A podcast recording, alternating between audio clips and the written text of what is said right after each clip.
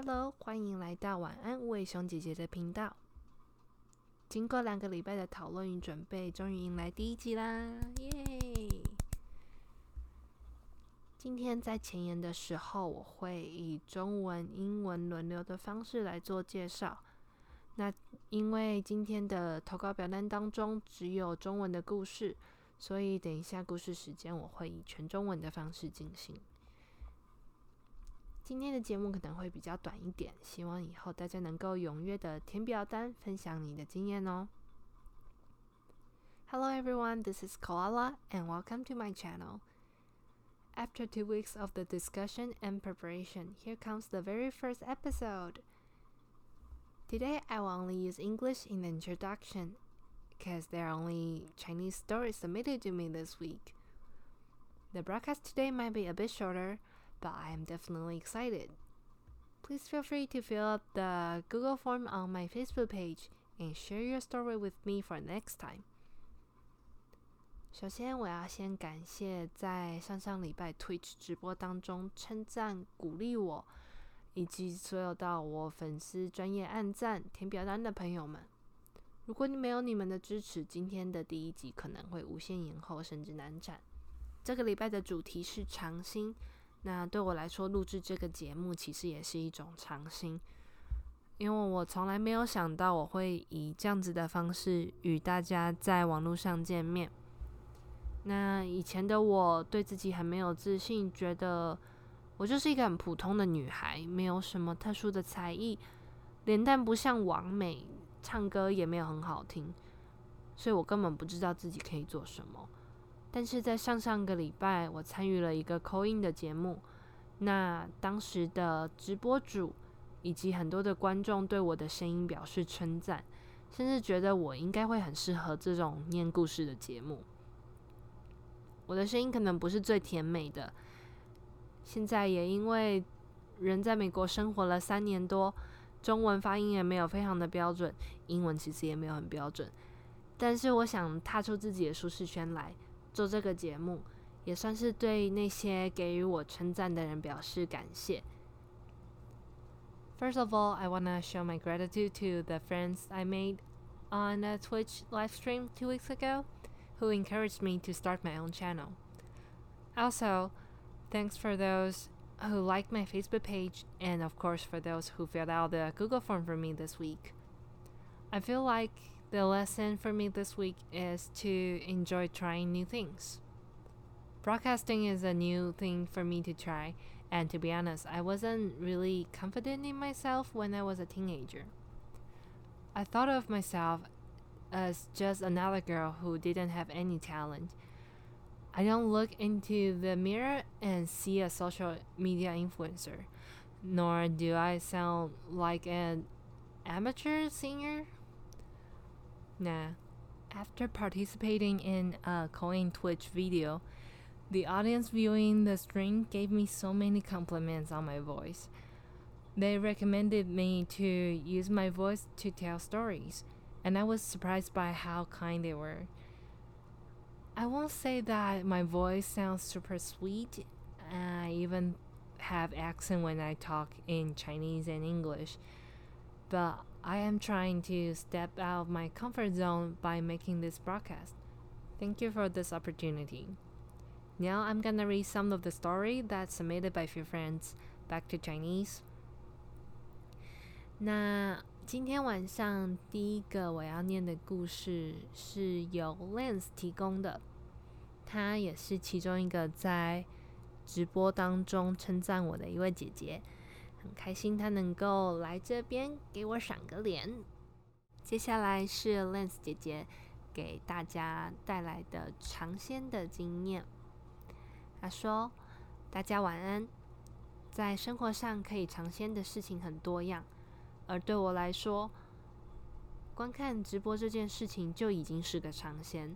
就像在这里留言诉说自己的故事，也是一种尝鲜。”其实从来没有想过自己有一天会对观看某个固定直播这件事情这么的无法自拔，更不可能会想过有朝一日我也会在直播间跟其他观众分享我不曾提起的各种过往。不过时间日复一日的流逝，再回头想想，其实也是感谢当时误打误撞跑进直播世界的自己。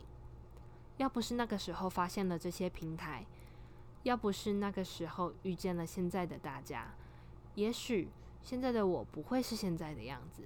多数的人都会说，看直播的孩子不学无术，是闲来无事的闲闲美呆子。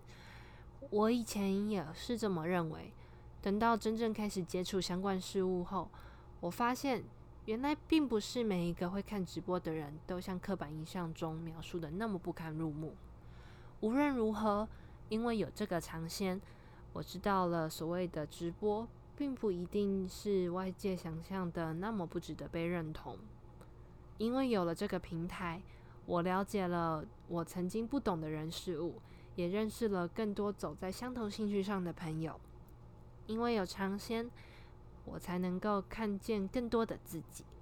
我是 Lens，谢谢大家，谢谢 Lens 的分享，也很开心他能够在直播的世界里面找到跟自己兴趣相同的朋友。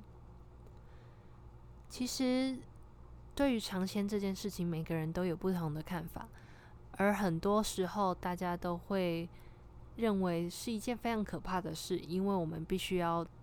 去接触一些跟自己不熟悉的事物，像我第一次来到美国的时候，其实我也有点担心，因为我从小在台湾长大，那接触外国人的机会没有说真的太多，而且如果真的有接触到外国人，大部分他们都会讲中文，所以我就不用害怕。三年前我刚到夏威夷的时候，其实真的。体验了很多完全没有料到的事情。尝鲜这个词对我来说绝对是非常熟悉的一件事情。像是我们在夏威夷的马路上，我指的是乡下的地方，我们需要随时注意，不要制造鸡排。什么是鸡排呢？就是那些公鸡、小鸡、母鸡。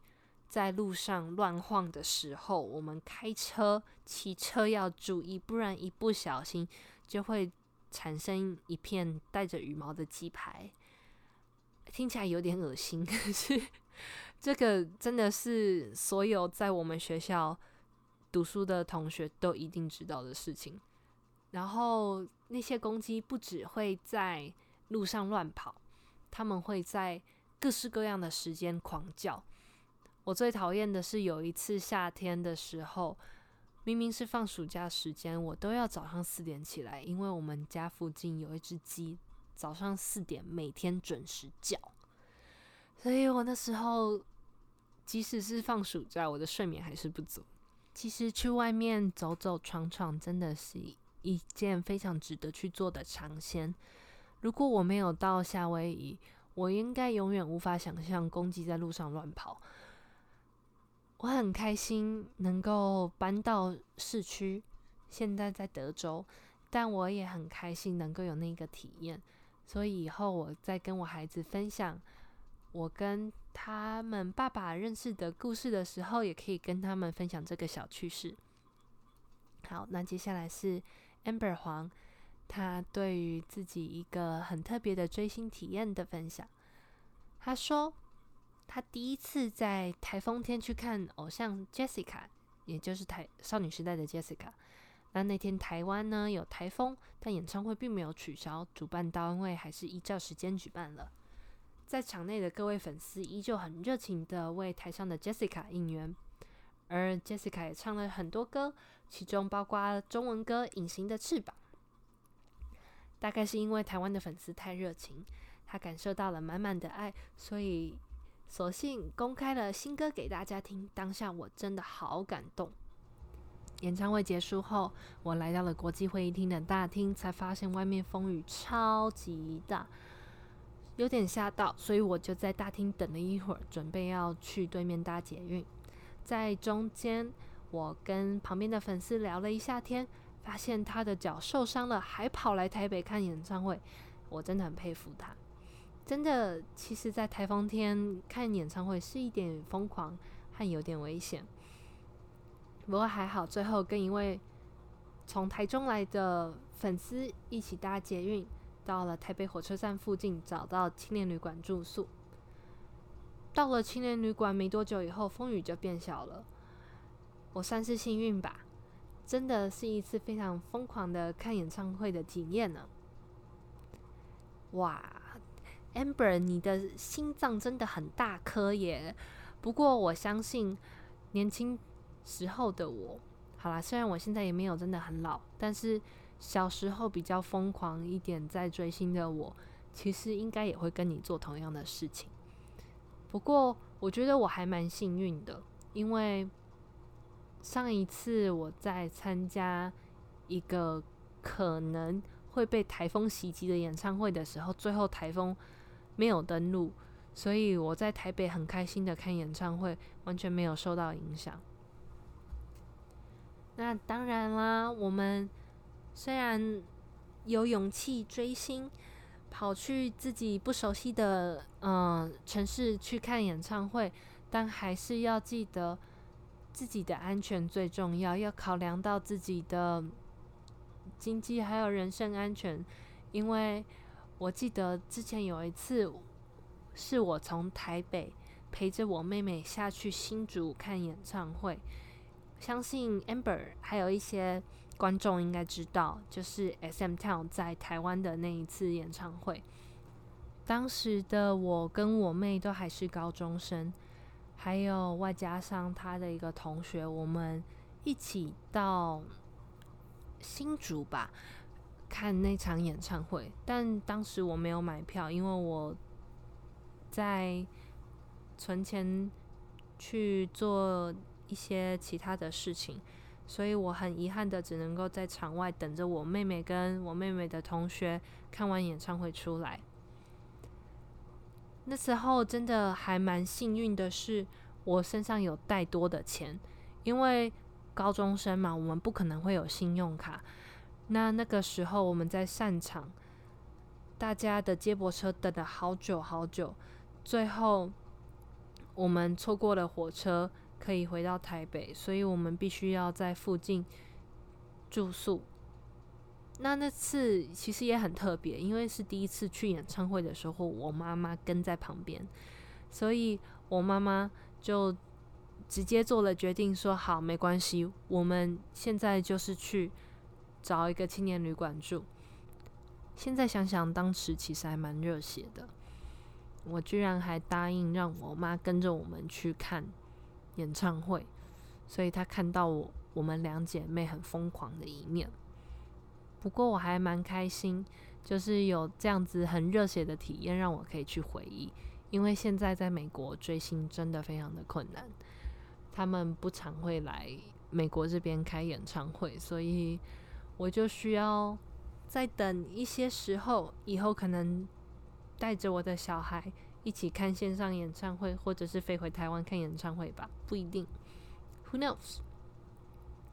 好了，那今天呢？因为填表有些人没有看清楚题目，所以我没有办法分享他们的故事，很可惜。有一些人在表单当中有做一些对我的提问，那我希望之后能够找一集。累积了一定程度的问题以后，做 Q&A，让大家更认识我。那希望大家之后可以继续的关注我的专业，分享、按赞、留言，并且让我们知道你的故事。希望下个礼拜我们同一个时间能够在这里相遇。我是无尾熊姐姐，大家再见，晚安。